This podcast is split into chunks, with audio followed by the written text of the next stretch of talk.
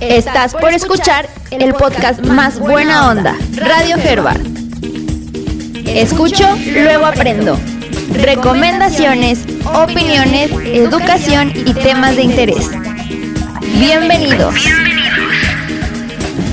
Hola, hola, buenas tardes a todos. Qué gusto tenerlos a todos por acá. Eh, bienvenidos a una sesión más eh, pues de estos eventos en vivo que, tenemos, en donde estamos buscando tener diferentes eh, información, diferentes puntos de vista para poder ayudar eh, al poder llevar mejor todo esto que, pues, que se nos ha presentado durante la pandemia. bueno, como ya, como ya saben, nosotros, para todos los que se están conectando, el día de hoy vamos a tener un tema muy, muy especial y un tema muy importante. El día de hoy, bueno, para empezar, eh, tenemos a, la psicóloga Jacqueline Pérez Márquez. Muchas gracias, psicóloga, primero pues por aceptar eh, participar con nosotros y poder compartirnos un poco de todo lo que usted ha aprendido y sobre todo el cómo vamos a poder ayudar a nuestros papás a que lleven mejor este tema con todos los niños. Eh, hoy vamos a hablar acerca de cómo manejar las emociones durante el confinamiento. Es importante saber que nos vamos a enfocar un poco más en el tema de los niños, porque bueno, nosotros sabemos que, tenemos eh, mucha, mucha de la gente que nos sigue tiene pequeños en casa, tiene adolescentes en casa y pues definitivamente este punto de la, de, del tema socioemocional durante todo el confinamiento pues se ha vuelto algo relevante y algo que no podemos dejar de lado, ¿no? Entonces ahorita más adelante, claro, nuestra, nuestra experta nos va a dar toda esta información, nos va a dar algunos tips de cómo manejarlo y bueno, eh, ya para, para comenzar, no olviden, por favor, pueden compartirlo para que llegue a más personas, para que más personas puedan conocer esta información súper importante. Denle like. Durante toda este, esta plática, si ustedes les van surgiendo preguntas, déjenlas en, el, en los comentarios. Al final vamos a tener una sesión de preguntas y respuestas que eh, la psicóloga Jacqueline nos va a poder eh, contestar. Entonces, de verdad, si tienen alguna duda, si tienen alguna inquietud, déjenla en, los comentarios y nosotros al final las vamos a leer. Por favor, no olviden compartirlo para que llegue a más personas. Y bueno, como comentaba, el día de hoy tenemos una experta en el tema. Eh, la licenciada Jacqueline es egresada de la UNAM, es especialista en psicología clínica y educativa. Actualmente se, encuentra estudiando la maestría internacional en psicología holística y coaching. También es acupunturista. Ha sido docente frente a grupo de primaria en educación especial. También ha sido docente frente a grupo de preescolar y primaria durante siete años. Eh, ha sido directora técnica de algún otro instituto. Y también, eh, pues, se dedica a dar terapia con todas las edades y conferencias. Eh, psicóloga, bienvenida. Muchas gracias por aceptarnos. Eh, aceptar esta invitación. Le voy a ceder los micrófonos. Pues al contrario, muchísimas gracias a todos ustedes por estar aquí presentes. Muchas gracias eh, por la invitación, empezando desde el instituto. Yo les agradezco mucho esta oportunidad que está brindando, no solamente en realidad a que yo pueda extender las habilidades que normalmente manejo dentro de mi consulta, sino más bien la oportunidad de realmente dar servicio, servicio a la gente, servicio al momento que se está requiriendo y una de las cosas que más necesitamos ahorita manejar, pues precisamente es este proceso de las emociones. Efectivamente, el día de hoy nos vamos a enfocar un poquito más o lo que es emociones con mi hijo y esto porque con los niños, pues es un, es un mundo, un mundo diferente, lo que es trabajar con un niño que lo que es trabajar con los adultos. Aún así, de todos modos, no se crean, voy a manejar al final también una pequeña parte de cómo podemos nosotros manejar nuestras propias, nuestras propias emociones ya como adultos, como papás, pero eh, sí me voy a enfocar un poquito más al asunto de los niños. Y de una u otra manera, eh, pues bien lo comentaba ahorita el maestro, en realidad estamos todavía trabajando, aunque pese a las circunstancias no es tan sencillo sin embargo, todavía nos encontramos trabajando esta parte de lo que es la parte clínica, la parte educativa, la parte emocional, en mucho precisamente algunas de las habilidades que ya he tenido oportunidad de desarrollar, pues tiene que ver con el manejo del estrés, el manejo precisamente de lo que es la inteligencia emocional y diferentes eh, terapias alternativas que brindan el complemento a lo que es una persona y en este caso a lo que es un infante. Entonces, eh, como se los comentaba. Eh, vamos a hablar de lo que implica la gama, que precisamente, bueno, tenemos dentro de lo que es el instituto, que estamos hablando no solamente de niños, sino también estamos hablando ya de un proceso adolescente. Por el momento, de todos modos, vamos a trabajar primero por lo que es preescolares y eh, decidí empezar por lo que implica un niño preescolar. Un niño en preescolar tiene, está desarrollando muchas habilidades. Dentro de estas, pues está tomando atención de lo que implica el mundo exterior, lo que es conocer qué hay fuera de mí y fuera hasta en mi cuerpo, pues, ¿no? Ustedes saben que viene todo este proceso de identificar mis dedos, mis partes del cuerpo, mis habilidades, mis movimientos, mi independencia de una u otra manera van desarrollando con esto habilidades precisamente de lo que implicaría la regulación emocional. ¿A qué me refiero con regulación emocional? Bueno, si por ejemplo a lo mejor yo me enojo muy seguido y entonces en mi casa me dicen, no, tranquilo, chiquito, bebé, mira, tómalo con calma, tómalo con paciencia, pues llega también un punto en el que por fuera, con los compañeros, cuando tenemos esta posibilidad, pues ellos nos ayudan a regularlo, o sea, no nos van a dejar enojarnos con tanta facilidad y mucho menos nos van a decir tranquilo a cada rato, ¿no? Sino más bien nos van a enseñar que si nos enojamos y nos alejamos, pues nos, nos alejamos del juego y nos alejamos de los compañeros y ya no pudimos integrarnos a la dinámica. Eso va a llevar a que yo no quiero desentenderme por completo de los compañeros y por supuesto entonces mejor respiro, me calmo, me acerco y entonces esto va desarrollando todo lo que implica mi personalidad hasta dónde voy a estar riendo, hasta dónde voy a jugar, hasta dónde voy a atender, hasta dónde voy a reír, hasta dónde voy a frenar ciertas circunstancias con los demás. Y pues lógicamente esto eh, nos lleva a lo que implica el cómo voy a interactuar socialmente con los demás, hasta dónde va a ser eh, la manera en la que yo me acerque con un amigo, con alguien que apenas voy conociendo, con alguien que ya conozco desde hace años. Esto es parte de lo que se va aprendiendo en lo que es la etapa del preescolar. En la siguiente vamos a lo que es la el nivel eh, primaria. A nivel primaria, pues ya estamos hablando de que las habilidades ya las fuimos iniciando y ya las empezamos a desarrollar.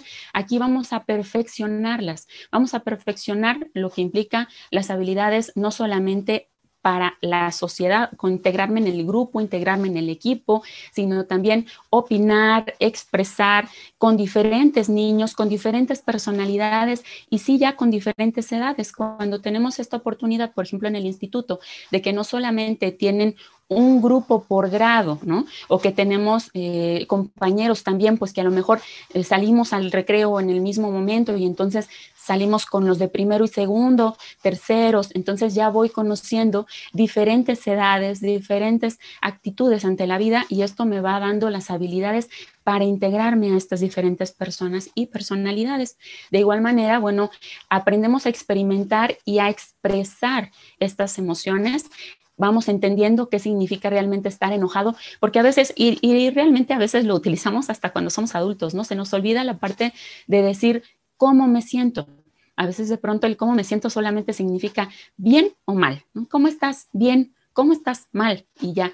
Pero precisamente es aquí en donde como niños, ellos pueden tener este desarrollo de ahora entiendo lo que significa estar enojado, ahora sé lo que significa estar confundido y a lo mejor definiciones cada vez un poquito más complejas, conceptos un poquito más complejos, nos va dando la oportunidad de irlos entendiendo y por lo tanto expresarlos.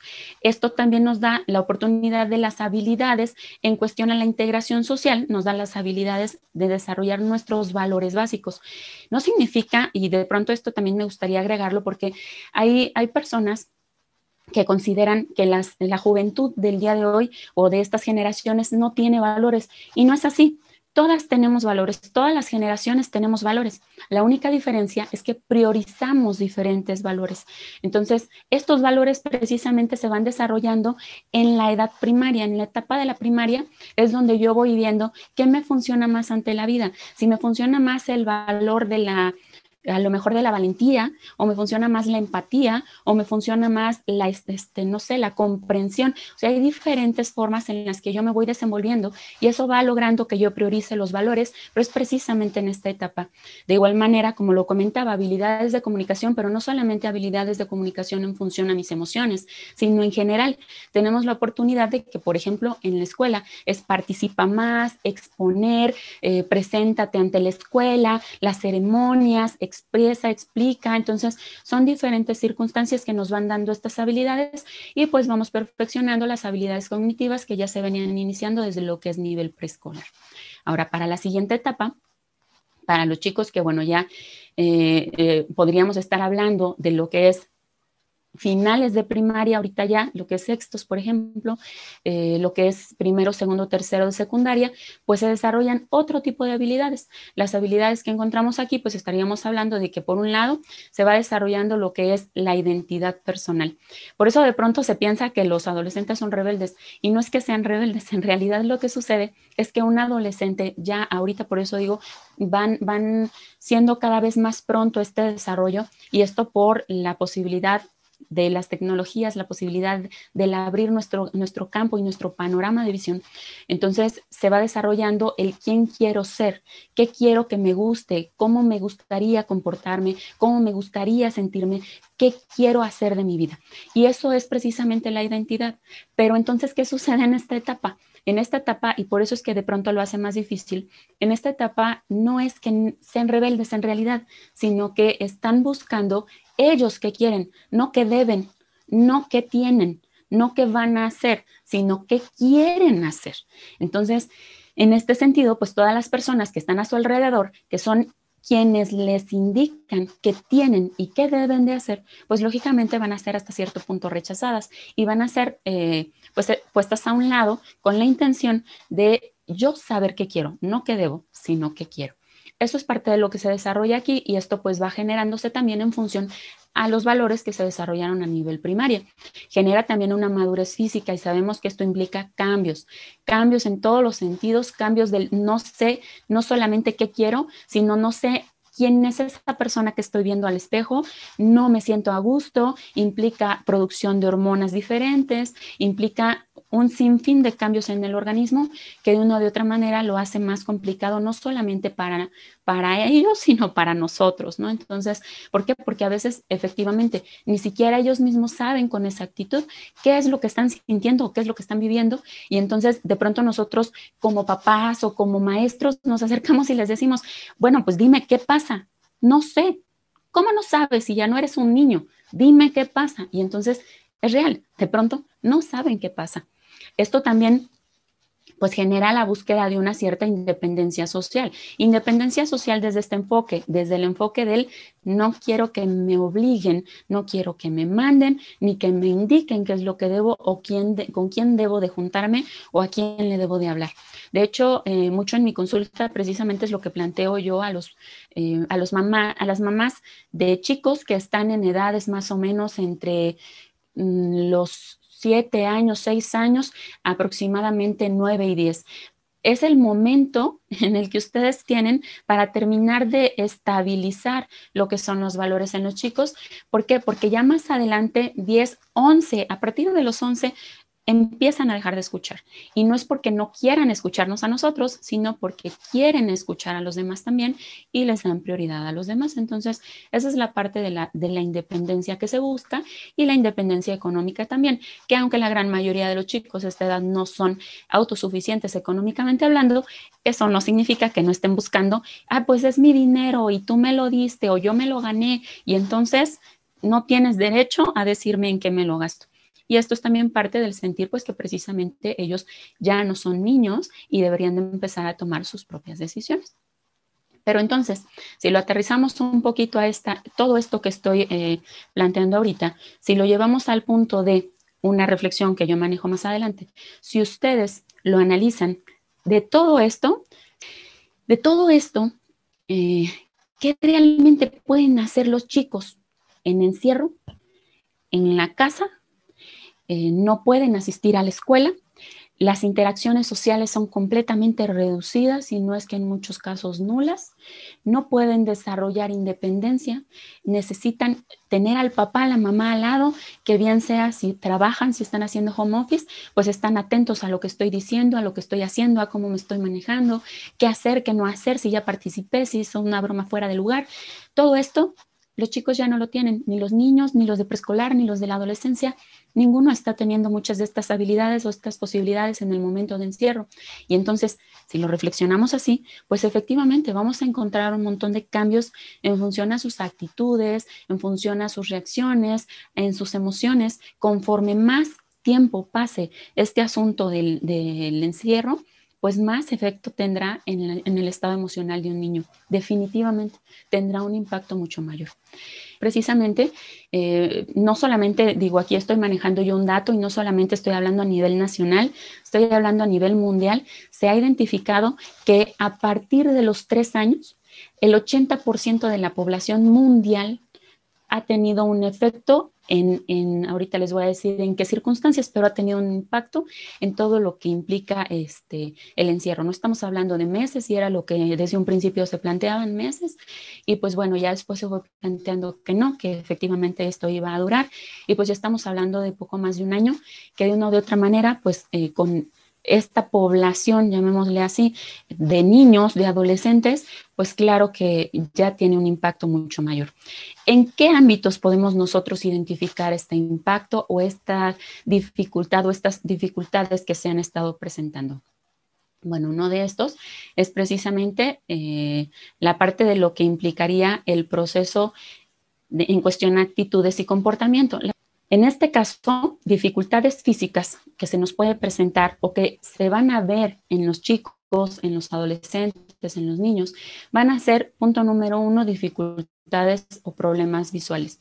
Ahorita, lógicamente, están frente a pantalla, frente a computadoras, frente a este, teléfonos celulares, tablets, o sea, todo lo que es tecnología ya no es solamente el tiempo que a lo mejor asignábamos en una parte recreativa, hablando en función a lo mejor de una película, una serie, una caricatura, ya no es nada más esa parte, sino también es ahora las horas de escuela, es estar frente a una pantalla. Y lógico, bueno, no siempre tenemos a veces ni el conocimiento y ni el espacio, porque no todos los espacios lo permiten, tener por lo menos a metro y medio de distancia de una pantalla a nuestros hijos. Entonces, si nosotros no tenemos eh, esta posibilidad, pues claro que ya después de un año, poco más de un año, tiene un impacto y en muchas ocasiones genera ya la necesidad hasta de utilizar eh, lentes, por ejemplo, ¿no? Dolores de cabeza constantes, de pronto los chicos se ponen de mal humor, no identificamos por qué, si no siempre es un proceso emocional, a veces también es un proceso físico, un proceso orgánico y no alcanzamos a distinguirlo. El hecho del sedentarismo a veces hasta genera también que ellos tengan más ganas de ver la televisión, ¿no? De, no moverse, de no hacer nada, en lugar de decir, bueno, vente, vamos al jardín, o vamos a dar una vuelta, o simplemente párate, vamos a, jugar algo, un juego de mesa, o no, ahorita, al rato, ah, deja que se termine. Y entonces esto va generando en ellos una cierta apatía. De pronto es más, más notorio verlo en un adolescente, porque los niños todavía de pronto nos dicen, sí, adelante, pero el adolescente no, el adolescente ya empieza a decir, no, bueno, y, se ponen hasta de malas si nosotros les insistimos. Y esto también tiene que ver con que el organismo, todo organismo, aún los seres unicelulares, están buscando siempre un ahorro de energía. En este caso, las condiciones, las circunstancias les permiten y los obligan a mantenerse más tiempo en un modo de ahorro de energía. Y entonces esto lleva a que cuando tienen la posibilidad de tener una movilidad, no la buscan, no la aprovechan y ni siquiera la desean. Y pues precisamente también hay otro punto en donde eh, sea, esto ya creo que ya es muy conocido, pero eh, parte de lo que nosotros necesitamos es el contacto directo con en el sol, a solearnos. No, ¿Por qué lo necesitamos? Porque de una o de otra manera hay diferentes procesos fisiológicos que se van desarrollando gracias a este contacto con, con los rayos directos del sol. Y uno de ellos es que hay una vitamina, que es la vitamina D, que nosotros eh, podemos absorber, podemos eh, consumir, sin embargo no significa que el organismo la procese de igual manera si no es con la ayuda de los rayos del sol. Esta vitamina es la vitamina D y una de las tantas cosas que hace la vitamina D es la regulación, parte del apoyo de la regulación emocional. Entonces, si no logramos siquiera, o sea, cuando estamos hablando de que vivimos a lo mejor en departamentos pequeños, en espacios pequeños, y no tenemos la posibilidad de salir al, patio o al jardín o siquiera al estacionamiento, pues entonces es más difícil que, que un niño, que un adolescente pueda lograr este proceso de esta vitamina. Y pues si estamos hablando de este sedentarismo y de este permanecer en casa, pues también implica una falta de ejercitación. Y esta falta de ejercitación conlleva a otros problemas, no solamente a problemas en función a salud física y orgánica, sino que también nos lleva a dificultades en cuestión a la atención, a la concentración. Esto nos implica, el ejercicio reduce mucho lo que es la ansiedad, el estrés y este, si no lo hacemos, pues lógicamente con todas las condiciones menos la cantidad de ejercicio que no estamos realizando, pues lleva a un aumento, eh, digamos, paulatino, progresivo del estrés. De igual manera, pues si no tenemos el consumo de energía necesario, pues entonces el sueño también se ve afectado. ¿Y por qué? Porque al final, pues nosotros no desarrollamos lo que es siquiera este cansancio y entonces, pues poco a poco voy durmiéndome cada vez más tarde y mientras más tarde me duerma, pues más difícil se me hace levantarme y empezamos el proceso de enojos, discusiones, estrés, ya se nos hizo tarde, ya se conectaron y eso también va afectando en mucho la dinámica y el estado emocional de cualquier edad. Otras de las dificultades que se llegan a presentar, ya más enfocados a lo que implica a lo mejor el desarrollo, estamos hablando de que eh, todo esto precisamente genera mucho aburrimiento.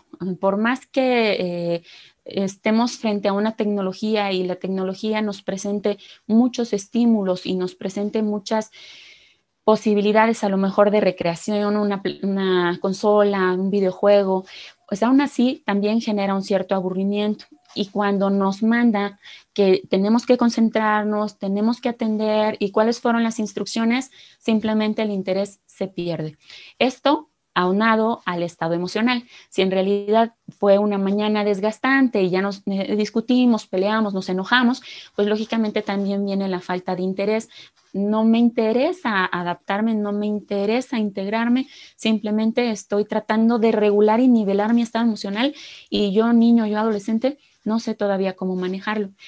Han habido chicos desde nivel preescolar hasta nivel primaria, aproximadamente a tercero de primaria, que no solamente lo estoy hablando en función a, la investigación en sí misma, sino a lo que yo he mirado en consulta, que han tenido ciertos retrocesos.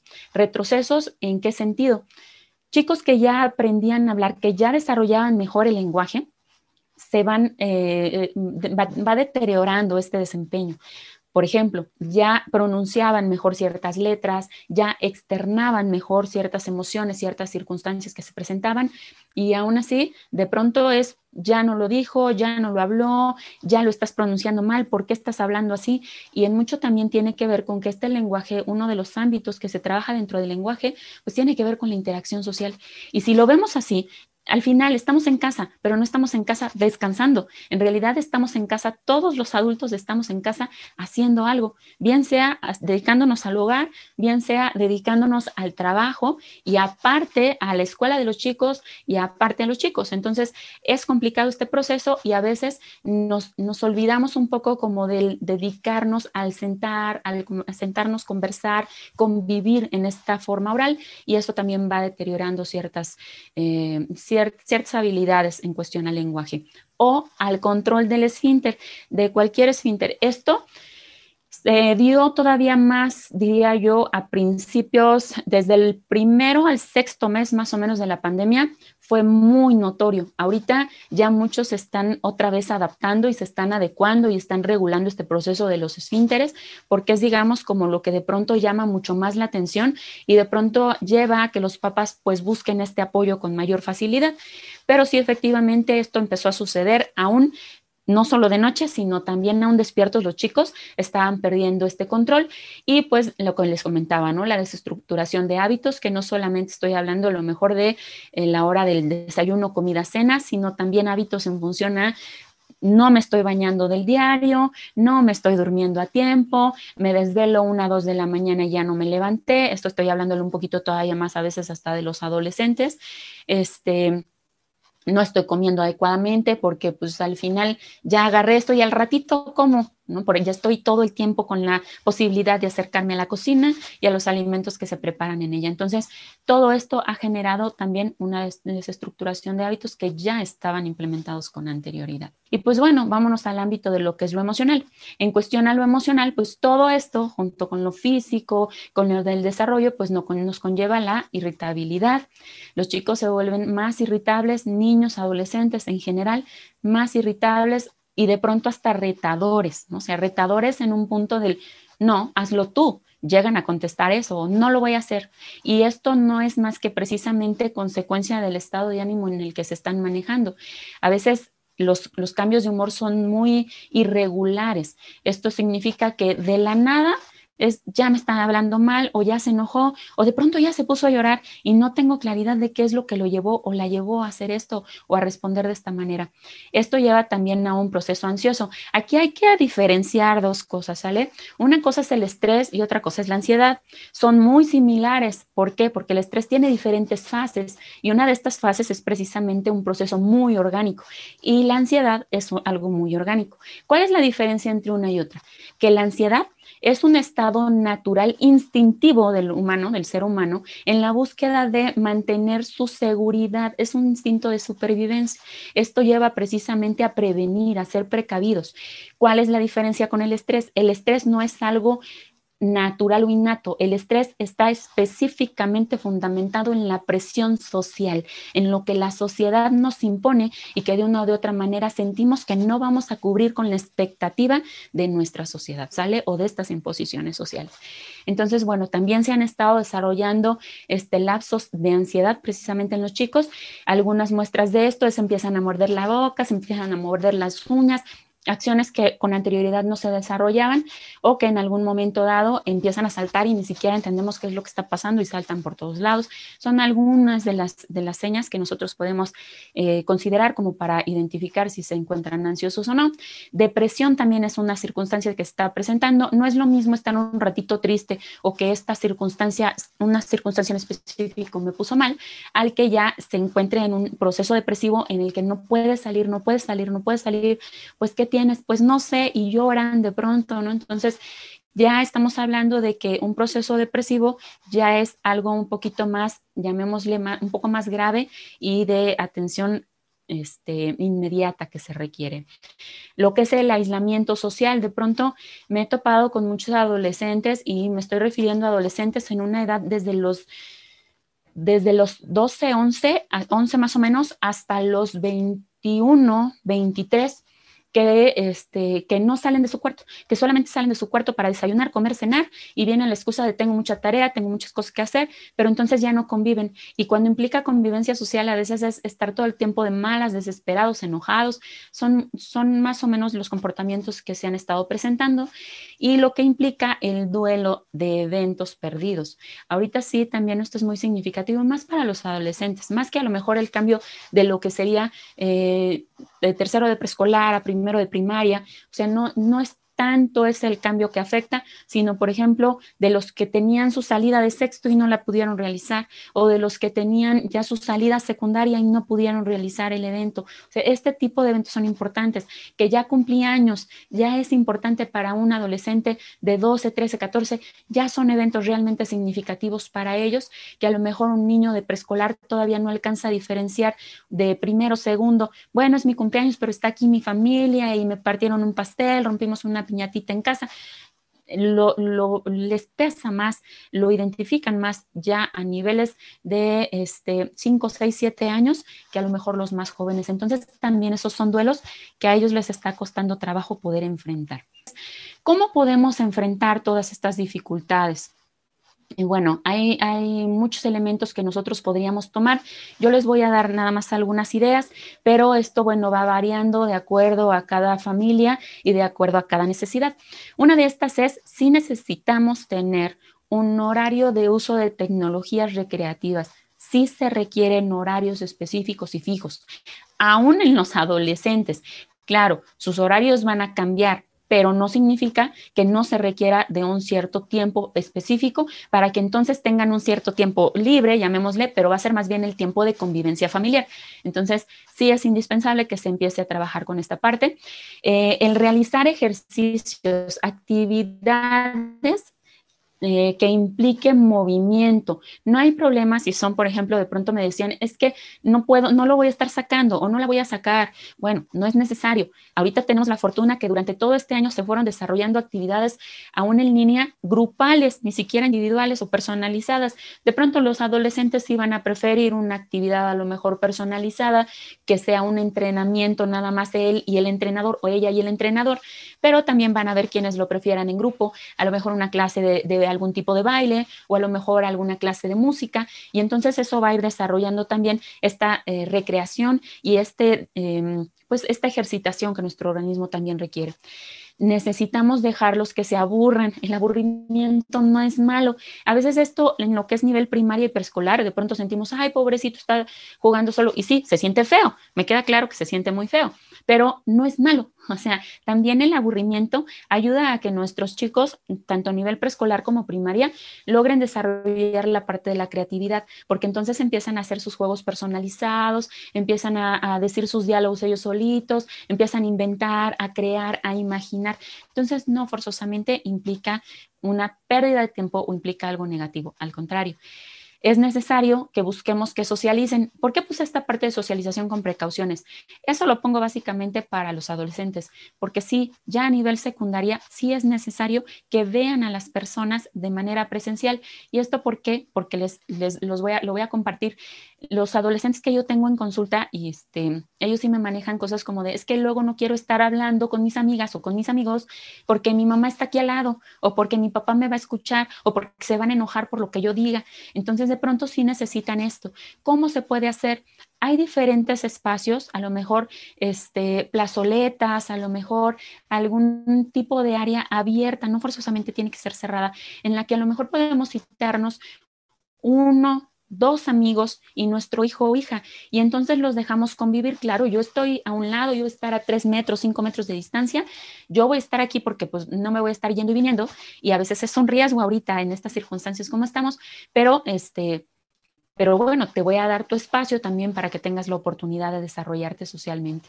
O en el, en el caso de primaria, no forzosamente tiene que ser así, pero sí podría ser también de esta manera, un amigo, dos amigos a lo sumo, y preescolar a veces puede ser a, distancia. Efectivamente, hasta con los compañeros, de pronto es este, nos podemos conectar, podemos hablar, podemos eh, entre los papás, ¿no? Eh, ponernos de acuerdo, y eso dé oportunidad a que entonces ellos sientan que no están realmente solos y que vayan conociendo a los compañeros que tal vez van a tener el próximo ciclo escolar. Y pues definitivamente asolearse. Yo lo que les digo es, si no tienen dónde asolearse, salir al jardín o salir a un patio, entonces por lo menos aunque sea se va a escuchar algo extraño, pero aunque sea por la ventana, pero sí va a ser necesario que ustedes reciban el sol directamente para que de una o de otra manera estos procesos orgánicos se puedan desempeñar o se puedan desarrollar adecuadamente.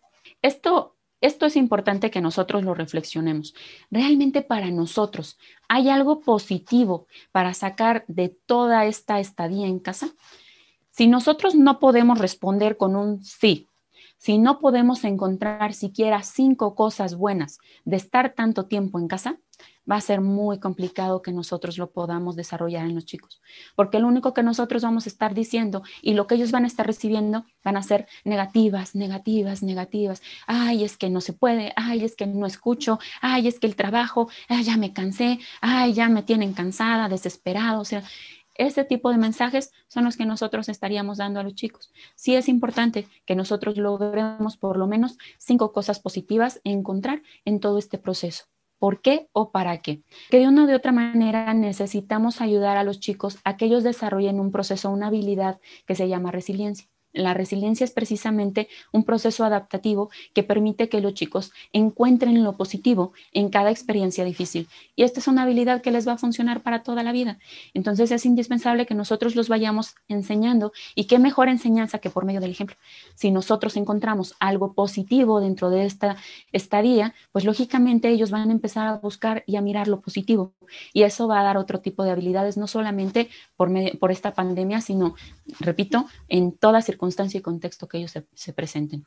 Es indispensable que reconozcamos sus logros, por más pequeños que, vean, que veamos nosotros que son, son logros para ellos. Por ejemplo, lograste este, levantarte temprano. Muy bien, te felicito. Hoy te levantaste temprano y qué bueno que lo hiciste. No significa que vamos a hacer fiesta para todo, pero sí significa que se den cuenta que nosotros lo estamos viendo. Validar sus emociones significa, ¿y por eso te enojaste?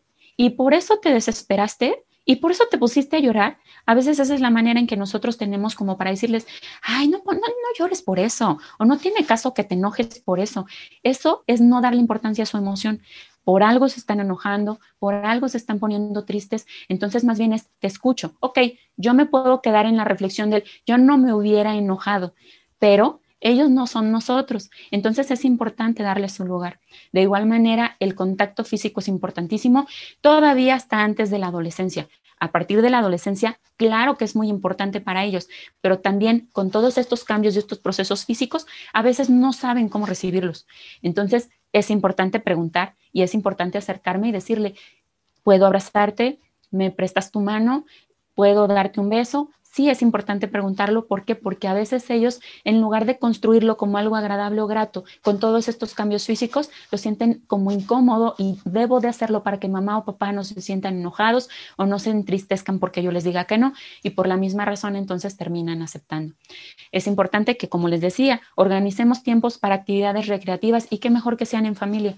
Actividades a lo mejor a veces muy sencillas y muy, llamémosle hasta de, de de hace mucho tiempo atrás, ¿no? Vamos a enseñarles lo que son juegos de mesa básicos, lotería, este, serpientes y escaleras, el uno, el jenga, o sea, son actividades que van a servir para diferentes edades y que a lo mejor al principio los adolescentes dicen, ah, qué aburrido, pero podemos ir poniendo ciertos retos. Eh, por ejemplo, hay juegos, eh, por ahí hay un juego que se llama Lince y hay un juego de una modalidad de Lince que son tableros chiquitos. Entonces, esas se pueden hacer variantes. Por ejemplo, pongo un tablero en un cuarto y el otro en otra habitación y el otro en la sala y el otro en el comedor y todos tenemos que estar corriendo por la casa para poder encontrar las piezas. Son algunas dinámicas que nosotros podemos hacer y que no solamente va a permitir que el estado de ánimo sea mejor, sino además mejorar el vínculo en familia.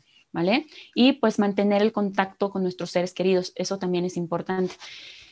Una vez a la semana, una vez cada 15 días como mínimo, pero sí que vayan retomando el quiénes son los tíos, los abuelitos, los primos, que no se olviden que no están solos y que hay un mundo más allá de las paredes de nuestro hogar. Ahora, específicamente en los adolescentes, esto es diferente porque sí, repito, los adolescentes tienen otras necesidades. Es importante que nosotros preguntemos qué necesitan para sobrellevar el encierro. No se trata de imponerles, porque si nosotros llegamos y les decimos, ah, ya te conseguí una clase de ejercicios, a lo mejor ellos en lugar de realmente tomarlo como este beneficio y que les sea productivo, provechoso, pues van a terminar afectándolos, afectándolos. ¿Por qué? Porque se van a enojar, no van a querer, va a haber un mayor distanciamiento en la familia. Sí es importante que les ayuden y que de una u otra manera negocien, o sea, tampoco se trata de van a hacer exactamente lo que ellos quieran, pero sí es necesario que exista una cierta negociación. Respetar su intimidad. Para ellos es complicado no tener intimidad en este, en este lapso o en esta etapa. Si es posible y dentro de nuestras casas lo permiten, pues entonces tener ellos su espacio, si la, la habitación es compartida con hermanos, que tengan un cierto horario para ellos, ¿sale? Que obviamente no significa que esta intimidad no implique el, ¿sabes? Les voy a ser honesta, Psicológicamente hablando, no es recomendable que un menor de 16 años tenga un aparato electrónico o celular para uso propio o personal única y exclusivamente. que se recomienda? Pues se recomienda que más bien lo que ellos necesitan es sí, te lo voy a proporcionar, pero las reglas son estas. Y una de las reglas debe ser, con cierta periodicidad, ustedes requieren ir revisando cómo están manejando sus comunicaciones, que no estén dando informaciones de más, que no los vayan a poner en peligro, todos estos elementos. Entonces ellos requieren intimidad, más no significa que no atención y cuidado. Otra cosa que puede ayudar a que un adolescente se acerque más a ustedes es que les pidan aprender las cosas que a ellos les llaman la atención. Por ejemplo, si a ellos les llama la atención una cierta tipo de música, busquen entender de qué se trata. No lleguen a decir, ay, qué horrible canción, qué feo, qué es esto. No, mejor pregúntenles, ¿y por qué te gusta? Ah, encuéntrenle algo bueno. Digo, a lo mejor yo les voy a poner un caso muy particular. A mí no me gusta el reggaetón, pero si en algún momento dado yo me topo con alguien que le gusta, en lugar de decir, ay, qué cosa tan horrible, yo lo que les digo es, ¿y por qué te gusta? Ah, pues sí me llega a gustar el ritmo a mí, me gusta, jamás les digo la letra, porque a mí eso es algo que no me gusta del reggaetón, pero puedo encontrarle algo positivo. Es importante que ustedes lo hagan también con ellos y entonces eso va a generar que sea más fácil que se acerquen a ustedes y tengan un poco más de confianza. Y de igual manera, elijan qué batallas pelear. No se trata de, a lo mejor, por ejemplo, su ropa, bañarse, la escuela, el desayuno, la hora de dormir. Todas estas son las batallas por pelear y voy a priorizarlas. Y entonces me voy a enfocar en una a la vez o en dos a la vez para que eso me dé la oportunidad en algún momento dado de que él no sienta o ella no sienta que todo el tiempo estamos peleando, que todo el tiempo nos estamos enojando y de oportunidad tal vez en algún momento a querer escucharme o al querer atender las solicitudes que yo le haga.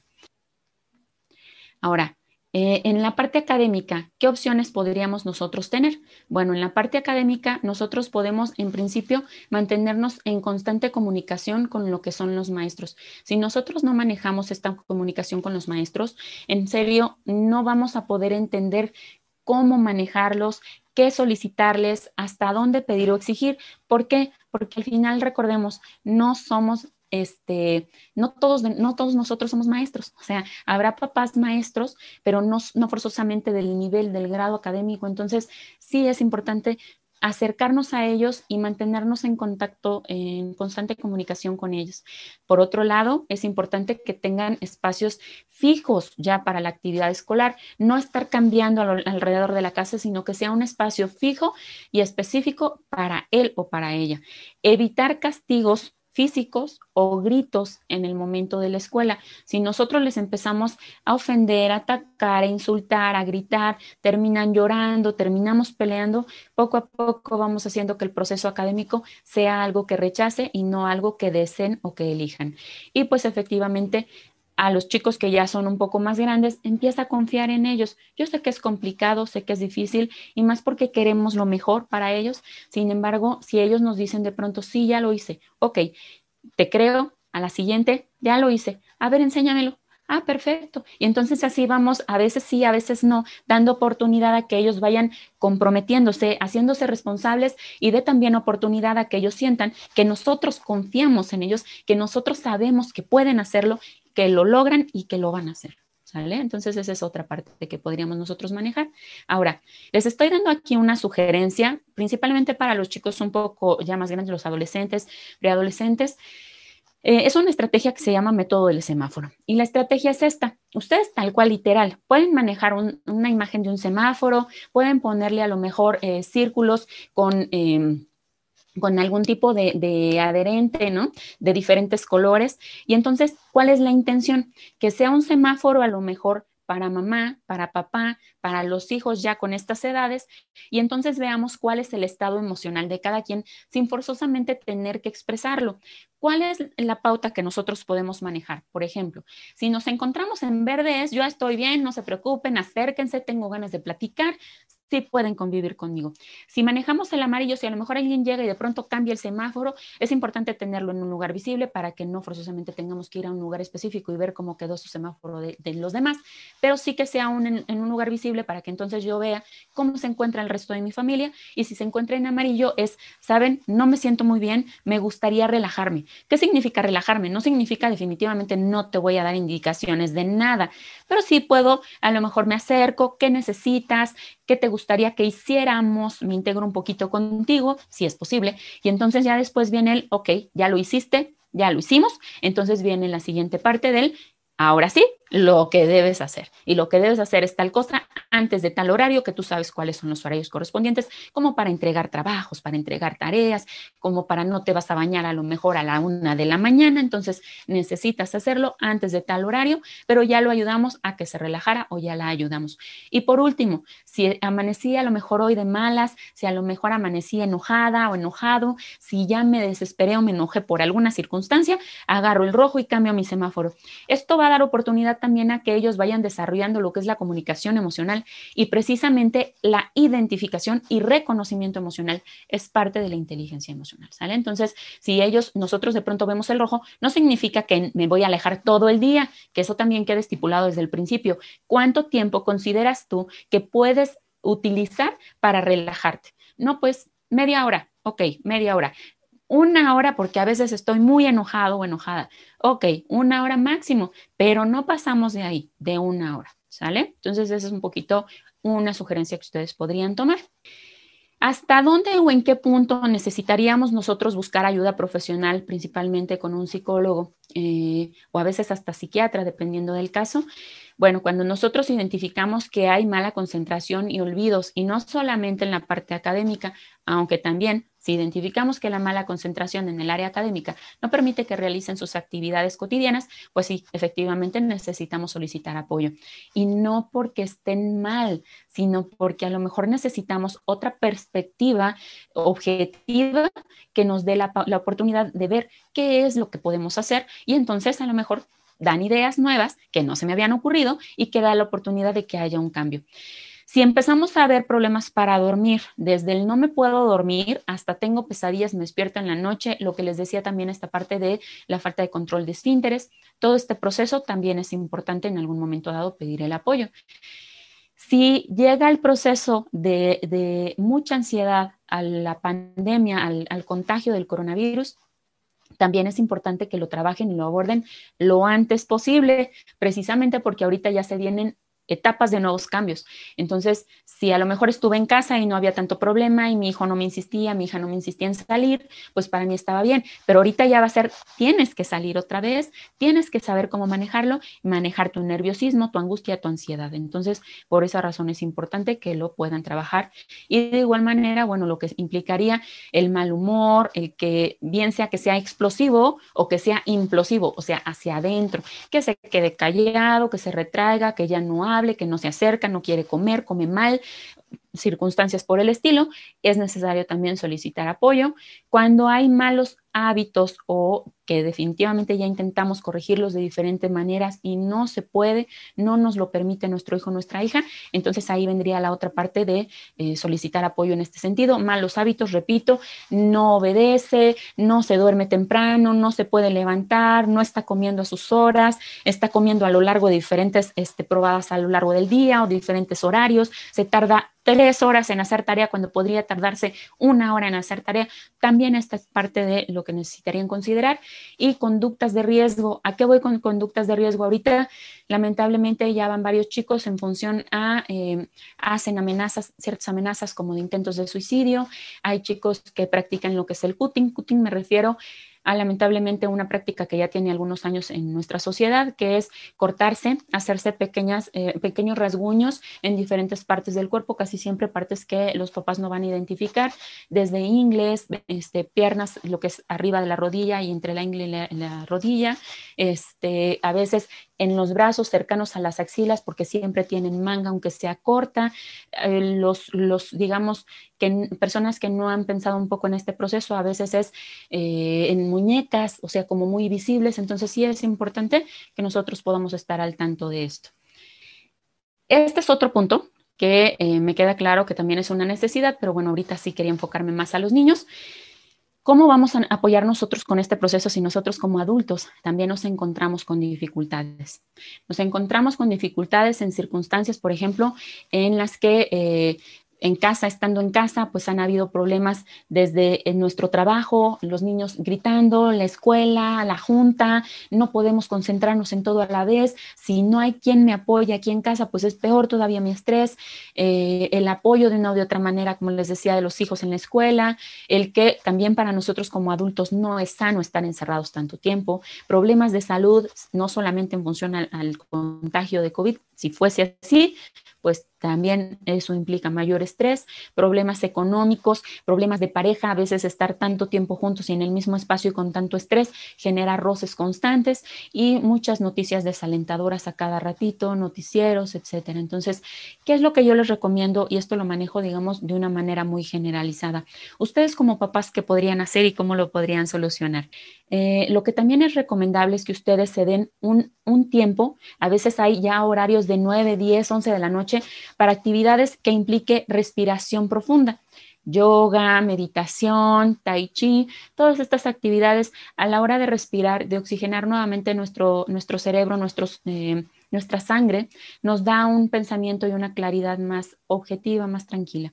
Entonces es recomendable tener este tipo de disciplinas, actividades recreativas que no impliquen tecnologías, porque a veces nosotros estamos enfrente de la televisión o con el teléfono, con el Facebook y decimos, es que estamos tranquilizándonos. Sí, pero eso en general, en, lugar de generar más tranquilidad, nos genera también a nosotros cierta sobreestimulación y cierto estrés.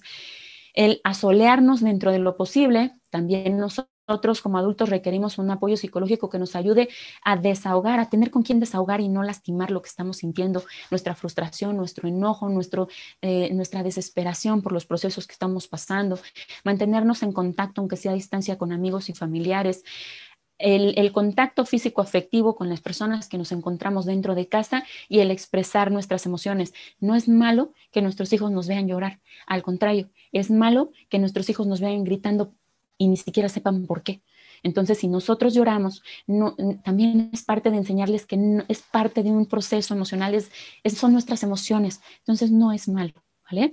Y bueno, yo les recomiendo aquí, desarrollen eh, algunas actividades para poder distraer a los chicos en el momento en el que ustedes estén trabajando, casi siempre con texturas para los niños de 9 para abajo, todo lo que tenga que ver con construcción, con materiales, con texturas diferentes, con armar, con eso les ayuda muchísimo.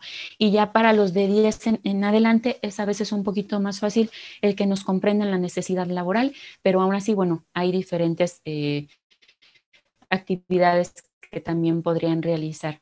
Y por último, como recomendación o como sugerencias. Eh, hay algunas recomendaciones en función a libros para diferentes edades que ustedes pueden trabajar en cuestión a lo que es la inteligencia emocional. Hay un libro que se llama Monstruo Triste, Monstruo Feliz. Ahí les estoy dejando todos los datos. Les estoy poniendo entre paréntesis máscaras incluidas porque es un libro que tiene, esto es para los más chiquitos, un libro que tiene eh, máscaras en relación a los estados emocionales. Entonces desde ahí les podemos empezar a ayudar a que expresen cómo se sienten y qué es lo que sienten. El otro es Sentimientos Coco y Tula. Esta es otra actividad que, eh, bueno, un libro que les maneja una actividad de un, como si fuera un emociómetro. O sea, ¿cómo me estoy sintiendo hoy? ¿Qué tan bien, qué tan placentero, qué tan tranquilo y qué tan satisfecho, ¿no? ¿Qué tan enojado, qué tan triste, qué tan desesperado? Entonces, eso les va ayudando también. Ya es como para, no para tres años, el de el anterior sí es como para tres años, cuatro. Este es como para cinco o seis años. De ahí viene lo que es educar con inteligencia emocional. Ese es para los... Eh, para los papás, básicamente para que ustedes sepan cómo poderlos apoyar en este proceso. Y por último, el laberinto del alma, ese sí ya es más para más adolescentes, que precisamente habla sobre cómo identificar las emociones que estoy sintiendo y cómo poder expresarlas. Y por ahí les dejé nada más el link de, una, de un canal en función a actividades y juegos. Este eh, generalmente les manejan muchas actividades para chicos a nivel primaria, pero hay diferentes. Esto solo es un ejemplo. Ustedes abren esta liga y ya saben que en YouTube se eh, ponen muchas sugerencias. Entonces, una de las sugerencias que les pueden llegar a dar también es para preescolares y para adolescentes, actividades recreativas y juegos para adolescentes en casa. Entonces, todo esto son diferentes elementos que ustedes pueden retomar. Son opciones que eh, les presento como para que puedan manejar dentro de casa ya con más calma y que puedan eh, dedicarles a los niños, a los chicos y a ustedes como papás en este desempeño. Y pues eh, por mi parte, en este caso sería todo. Yo les agradezco muchísimo que ustedes formen parte en esta ocasión de esta plática. No sé si, este maestro, hay alguna duda, alguna inquietud. Yo estoy a sus órdenes. Eh, psicóloga, muchas gracias. Gracias por, eh, pues por compartirnos esta información tan importante. Yo creo que eh, la inteligencia emocional, como usted lo mencionaba, es una parte que si se desarrolla desde niños, en la adultez, uno lo agradece, ¿no? Entonces, esta parte de la, inteligencia emocional me parece de verdad, pues muy importante. Y las recomendaciones que nos, que nos ha dado, pues también me parece súper, súper importante porque creo que nos dan una pauta para saber de repente cómo actuar, ¿no? Eh, este tema que hablaba acerca de los, eh, pues de los adultos, eh, platicábamos anteriormente a la sesión, es un tema que se debe tratar aparte y, y especialmente. Entonces estoy muy seguro que vamos a tener otra sesión más adelante en el que podamos hablar justamente de esas eh, emociones como padres de familia, ¿no? Porque tal vez si se enseña, si se hace y al niño se le quiera dar el ejemplo, pero a veces, ¿cómo soy el ejemplo? ¿no? ¿Cómo actúo yo? ¿Cómo me expreso yo? Entonces, pues eh, hemos tenido bastante afluencia ahorita aquí en, la sesión. Estoy dejando un momento la presentación, por si ustedes gustan anotar los datos de la doctora, eh, de la psicóloga. Eh, los pueden tomar, obviamente, le pueden avisar que, que, se conectaron a la sesión del Instituto Herbert para que ella sepa de dónde llegaron. Y pues claro, que siempre la intención es ayudar. Tenemos algunas preguntas que nos dejaron durante la, sesión. Voy a dejar de, compartir la, presentación para que nos podamos ver solamente nosotros. Voy a mencionar la pregunta que dejaron y quién, no la, quién nos la deja. La primera es, ¿cuál es la mejor forma de canalizar la depresión? Esta pregunta nos la hace García Guzmán, José David. Perfecto. Eh, en realidad la depresión es un conjunto a veces ya de procesos orgánicos. Hay que identificar la gravedad y el nivel de la misma. Sin embargo, algunos elementos que nosotros podemos tocar, llamémosle para los, los inicios de este proceso depresivo, sí sería una, necesitamos hablar, ayudar a que la persona hable. Si no es propia la depresión, ayudar a que la persona hable. Si es propia, necesitamos empezar a expresar, me siento, no me gusta, si me gusta. Muchas de estas este, expresiones van a ser expresiones a lo mejor de, rechazo, de, ah, me, molesta o me desespera o me enoja. Está bien y es importante que las personas que están a nuestro alrededor sepan la condición en la que estamos. Otra de las circunstancias es empezar por un proceso creativo, expresivo. No forzosamente tiene que ser moverme a hacer ejercicio. Hay muchos que dicen, pues párate, ándale, aunque no tengas ganas. No, no siempre, no siempre eso es funcional, ¿no? En realidad, si no me sirve pararme, si no tengo ganas ni ánimos de pararme, pues por más que lo haga, voy a seguir apático, apática ante esta circunstancia. Entonces, una canalización en la parte artística puede ser escritura, puede ser dibujo, puede ser algún instrumento musical, también nos ayuda a empezar a sacar lo que nosotros tenemos y no forzosamente es una actividad física, este, llamémosle muy, muy fuerte o muy grande. Entonces, también esa parte puede ser funcional. Y bueno, lógicamente se requiere de un seguimiento psicológico en primera instancia y en función a lo que evalúe el psicólogo, ya se verá la necesidad de algún apoyo este, en el área de psiquiatría, que efectivamente en este punto pues ya es más que otra cosa el apoyo orgánico para dar el empuje que se necesita. A veces, y les voy a ser honesta, si ustedes trabajan con lo que implica la medicina alternativa, terapias alternativas, este, lo que es acupuntura, lo que es bioenergética, lo que es flores de Bach, constelaciones familiares, es, es fácil también que, que damos el primer empujón al, al estado emocional, al ánimo, y entonces que se empiecen a retomar ciertas dinámicas. Pero lo importante es mantener también una rutina si nosotros no manejamos esta rutina y nos aislamos y frenamos todo por completo, va a ser cada vez más complicada salir de este proceso de depresión. Claro, muchas gracias, eh, psicóloga. Y también creo que, bueno, ahorita lo que mencionaba es importante aprovechar lo que, por ejemplo, el instituto le ofrece a los niños, ¿no? De repente esas actividades eh, físicas, estas actividades eh, artísticas, como tratar de motivarlos a que en verdad las hagan o incluso como padres de familia hacerla con ellos, ¿no? Aprovechar un poquito lo que ya se está haciendo, pero encaminado justamente a lo que usted nos dice. Sí, perdón. De hecho, precisamente aquí hay una diferencia. O sea, no es lo mismo decirle al niño, aún de preescolar, bailale, ándale, bailale, ¿no? Al que yo me paro y bailo con él y juego y son cosas bien diferentes. Entonces, integrarnos nosotros, sí, como lo mencioné apenas hace ratito, el ejemplo en función a acción es más determinante que las palabras. De hecho, yo siempre suelo dar por ahí este, una analogía, ¿no? Yo digo, bueno, nosotros queremos que los niños no mientan y de pronto les decimos, no, no mientas porque las mentiras son malas. Y entonces tocan a la puerta. Si es la vecina, dile que no estoy.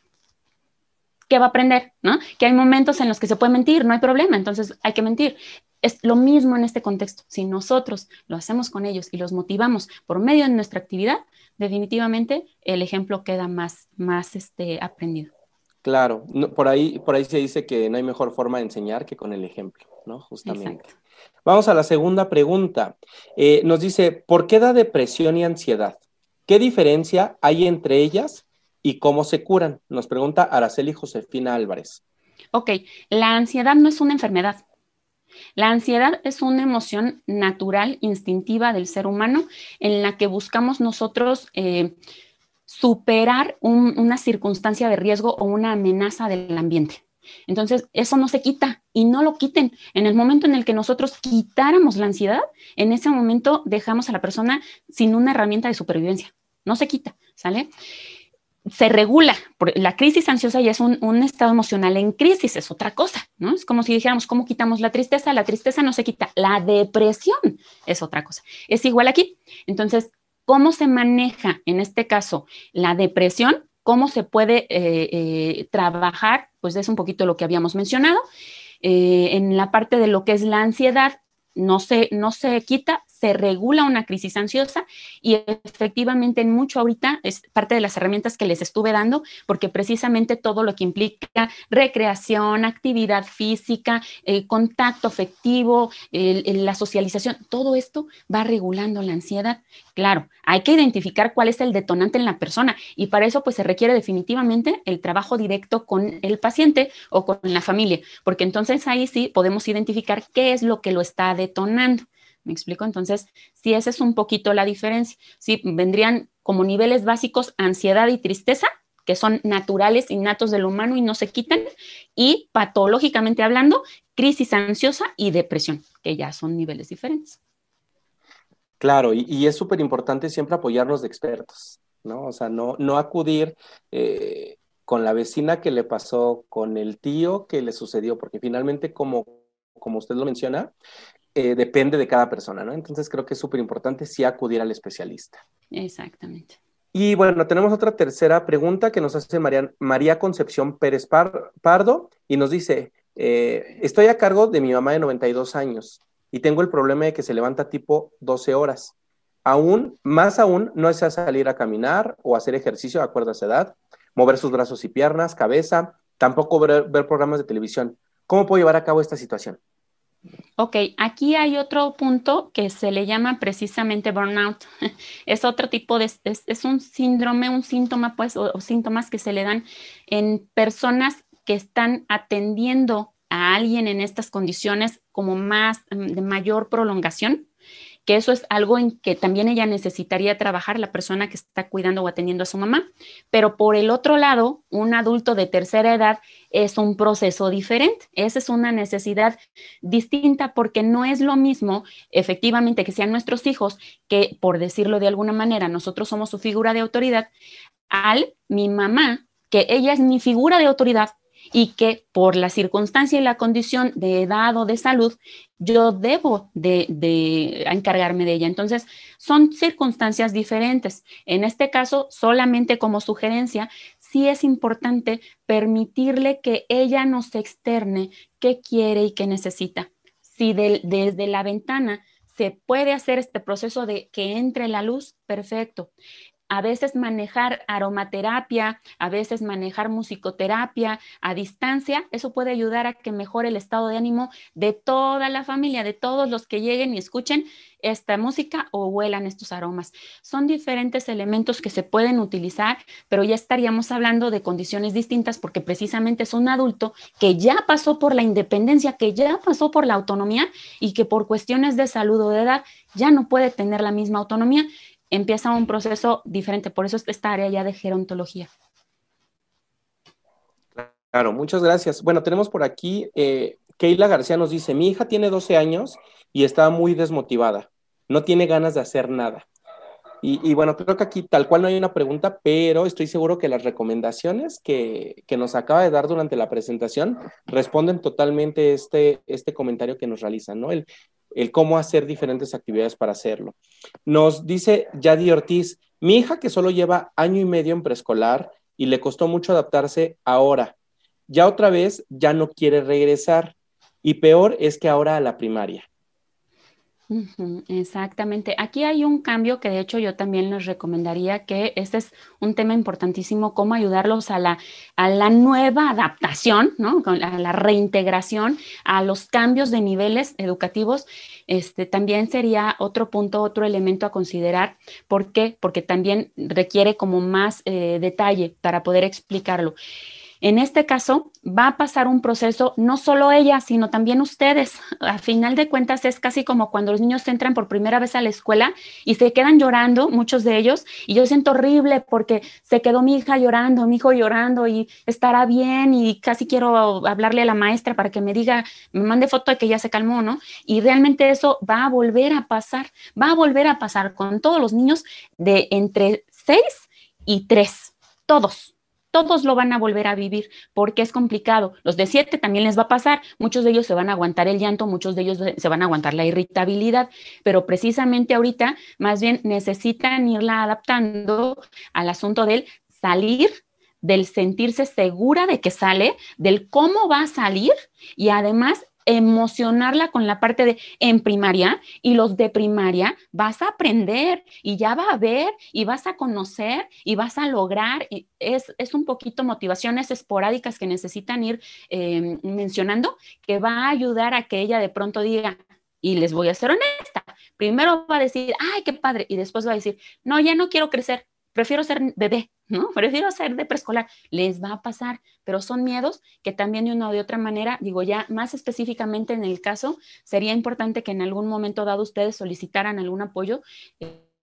Este, en, en, cuyo caso yo estaría a sus órdenes también, porque sí se necesita ver un poquito la dinámica de la familia para comprender precisamente por dónde, de acuerdo a las circunstancias actuales familiares, se les puede ir dando la recomendación de los pasos a seguir.